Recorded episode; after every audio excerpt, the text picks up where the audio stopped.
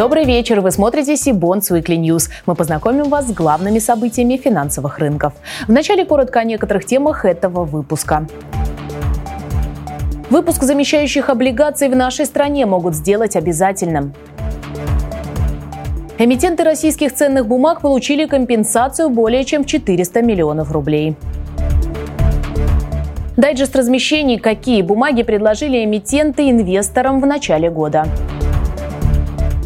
Девятый российский ипотечный конгресс пройдет 9 февраля в Москве. Теперь об этих и других новостях более подробно.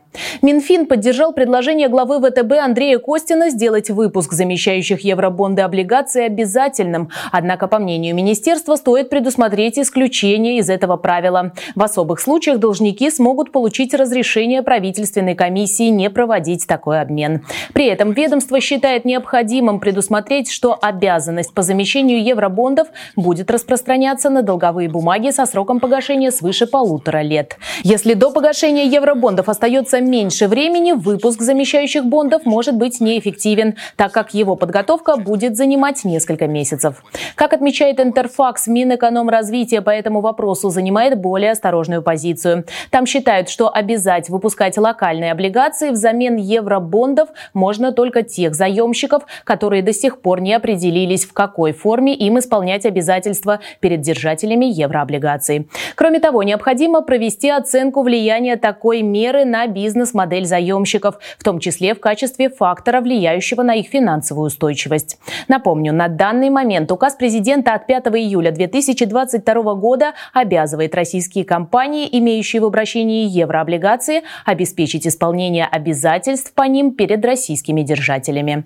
Эмитенты должны либо организовать раздельные платежи в адрес держателей в российской и иностранной инфраструктуре, либо передать инвесторам новые локальные облигации взамен евробондов. В обоих случаях инвесторы, учет прав которых ведется в России, будут получать свои выплаты в рублях по курсу ЦБ на дату выплаты. Прокомментировать эту тему мы попросили управляющего директора ИК «Септем Капитал» Дениса Козлова. Денис, добрый вечер. Добрый вечер, Анастасия. Какие плюсы и минусы инициативы обязательного выпуска замещающих облигаций вы можете назвать? А, на мой взгляд, тут достаточно очевидный ответ. Э, из плюсов, конечно, это защита инвесторов. То есть те инвесторы, которые а, сейчас не получают э, доход, купонный доход и погашение по еврооблигациям, могли бы получить а, инструмент достаточно ликвидный, который можно держать э, и получать купонный доход, который можно продать на московской бирже и получить необходимые им средства. И с точки зрения инвесторов такая инициатива государства, конечно, только приветствуется. А, из минусов, опять же, мы э, должны отметить, что э, любое вмешательство, вот такое жесткое вмешательство государства в, э, экономику, в, в а, работу фондового рынка, а, может привести к каким-то негативным последствиям. И обязать прямо всех, совсем всех эмитентов быстро э, использовать замещающие облигации, на мой взгляд, э, это как раз вот такое э, неправильное вмешательство. Было бы логично, если бы государство в первую очередь э, дало указания, наверное, своим Э, госкомпаниям на а, использование таких замещающих облигаций, например, ВЭБу или РЖД. А для этого не нужно вносить какие-то новые законы, а достаточно просто э, дать директивы а, членам совета директоров для того, чтобы они проголосовали за использование таких замещающих облигаций. Если говорить о том, э, что больше в этой инициативе плюсов или минусов, я бы, наверное, с точки зрения, вот как инвестор, да, с точки зрения инвесторов, такую инициативу поддержал потому что защита инвесторов, она важна. А если говорить с точки зрения эмитентов, то, конечно, еще не все нюансы отработаны, несмотря на то, что эти замещающие облигации работают уже, а, по-моему, с сентября. А, тем не менее, есть еще отдельные нюансы, которые требуют отработки и обязательно всех эмитентов сразу сейчас э, одновременно э, выпустить замещающие облигации, это значит э, создать, так скажем, пробку на, на московской бирже, где будут они все регистрироваться. Компенсация компаниям малого и среднего бизнеса эмитентам ценных бумаг в прошлом году превысила 420 миллионов рублей. Об этом сообщила Минэкономразвития. Согласно данным министерства, субсидии на покрытие части затрат по выпуску акций и облигаций и выплате купонного дохода в 2022 получили 25 компаний МСП. Преимущественно субсидии были направлены на выпуск эмитентами облигаций. При этом большинство из получивших субсидию предприятий являются участниками сектора роста Мосбиржи, что позволяет компаниям-участникам получать поддержку по госпрограммам со стороны институтов развития, корпорации МСП и МСП банка. В настоящее время в секторе роста обращается 50 ценных бумаг компаний различных отраслей российской экономики. С запуском данной меры поддержки мы наблюдаем стабильный рост количества МСП, использующих для получения инвестиций фондовую биржу количество поддержанных выпусков выросло с 7 на 1,89 миллиарда рублей в 2019 году до 45 выпусков объемом 10,5 миллиардов рублей в 2022 году. Расширяется и круг используемых МСП инструментов. В 2022 году впервые была выдана субсидия по выпуску акций. Конец цитаты. Данная мера поддержки продолжит действовать и в 2023 году. Добавлю, что субсидия предоставляется предприятиям в рамках нацпроекта «Малое и среднее предпринимательство» и поддержка индивидуальной предпринимательской инициативы.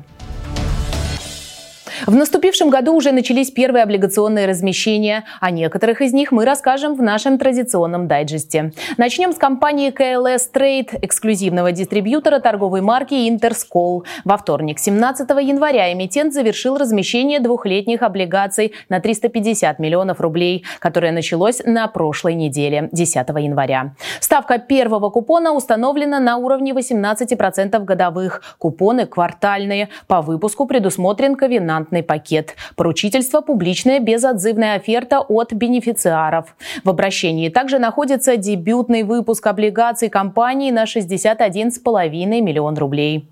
Холдинг «Агротек» также успешно разместил трехлетний выпуск облигаций на 135 миллионов рублей. Поставки 17% годовых. Купоны квартальные. По выпуску предусмотрена амортизация 40% от номинального объема выпуска в дату выплаты 11 купона и по 30% в дату выплаты 12 и 13 купонов. Сегодня же начал размещение очередного выпуска «Лизинг Трейд». Речь идет о пятилетних облигациях объемом 150 миллионов рублей. Ставка установлена на уровне 14,5% годовых. Купоны ежемесячные. В последние два года обращения предусмотрена амортизация равными частями. В результате дюрация составит около 3,5 лет. В настоящее время в обращении находятся 4 выпуска биржевых облигаций компании на 1,2 миллиарда рублей. Segezha Group до конца января планирует выйти на долговой рынок с выпуском на сумму не менее 4 миллиардов рублей. Книга заявок по нему откроется 27 января. Срок обращения 15 лет. Предусмотрена оферта. Купонный период 91 день. Ожидается первый уровень листинга на московской бирже. Cbonds подготовил рэнкинг представителей владельцев облигаций по внутренним бумагам, размещенным в 2022 году. В нем представлено 14 компаний, принявших участие в 218 сделках. Такие рэнкинги наша компания составляет уже свыше пяти лет. То есть с того момента, как в России эмитентов обязали определять ПВО для облигаций с обеспечением с некоторыми исключениями. Например, кроме выпусков с государственной или муниципальной гарантией. С нами на связи наш коллега коллега, специалист отдела долговых рынков России и стран СНГ Сибонс Кирилл Козлов. Кирилл, привет. А, привет, Настя. Расскажи, пожалуйста, подробнее о рэнкинге ПВО по итогам 2022 года.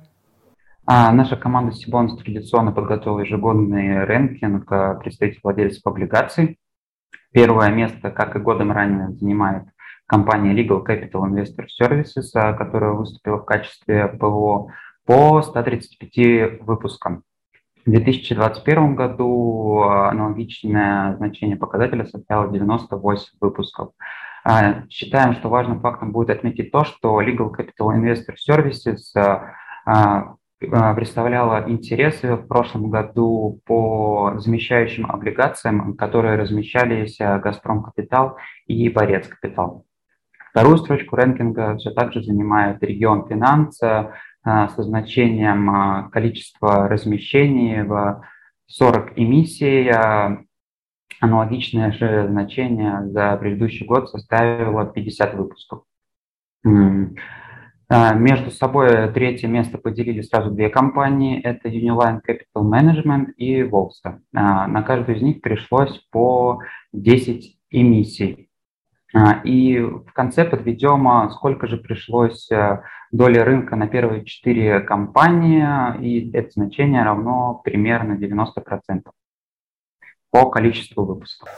Спасибо, Кирилл. А я добавлю, что наши коллеги также подготовили рэнкинги организаторов российских облигаций по итогам 2022 года и отдельно организаторов дебютных выпусков бондов. Они уже доступны пользователям сайта Сибонс.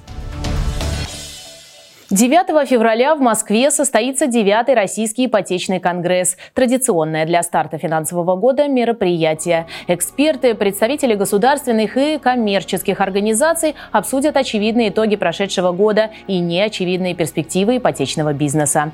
Тема пленарного заседания Конгресса – ипотека как отражение экономики. Его участники выяснят, как реагирует сфера на вызовы и кризисы и поделятся друг с другом идеями по ипотечному кредитованию. К нам присоединяются присоединяется один из организаторов Конгресса, генеральный директор компании «Русипотека» Альберт Иполитов. Альберт, добрый вечер. Настя, добрый вечер. Об основной секции я уже рассказала нашим телезрителям. Теперь вам слово. В чем основные особенности предстоящего Конгресса? А, действительно, в этом году мы проводим уже девятый российский ипотечный конгресс, это стало уже доброй традицией. В этот раз он проходит на не совсем обычном экономическом фоне, тем а, более он интересен с точки зрения а, зрителей, аудитории и участников и делегатов. Мы поговорим не только о завершении ипотечного года, но и обсудим то, как будет трансформироваться ипотечное кредитование в обозримом будущем. Хотел бы отметить а, три особенности а, предстоящего Конгресса. Во-первых, мы немного трансформировали а, четвертую секцию, которая вместо стандартной, когда выступают спикеры с докладом, мы ее сделали в формате круглого стола, когда эксперты в свободной дискуссии между собой, между модератором с подключением зала обсуждают важные, интересные, ключевые вопросы рынка. Поэтому а, прошу э, участников Конгресса оставаться до конца, чтобы иметь возможность задать вопросы э, интересным э, спикерам и получить на них ответы. А второй особенностью является то, что мы пригласили несколько новых экспертов, что тоже очень важно, чтобы иметь альтернативное, новое, свежее мнение по тем или иным вопросам. Также традиционно мы на наших конференциях включаем доклады не совсем прямо связанные с ипотечным кредитованием.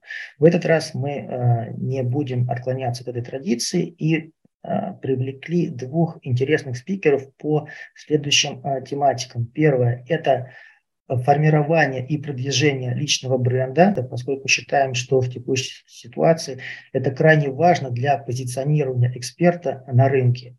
Другая интересная тема, не связанная непосредственно с ипотечным рынком, это привлечение клиентов, партнеров B2B, B2C через социальные сети. Поэтому, э, коллеги, приглашаю вас 9 э, февраля на 9 Российский ипотечный конгресс. Приходите, будет интересно. Спасибо, Альберт. Я лишь добавлю, что регистрация на Конгресс еще открыта. Ссылку вы найдете в описании к этому выпуску. И это все новости на сегодня. А чтобы не пропустить анонсы предстоящих конференций, онлайн-семинаров и новых выпусков Сибонс Weekly, не забудьте подписаться на наш канал, а также на телеграм-канал Сибонс. Я же прощаюсь с вами. До встречи в следующих выпусках.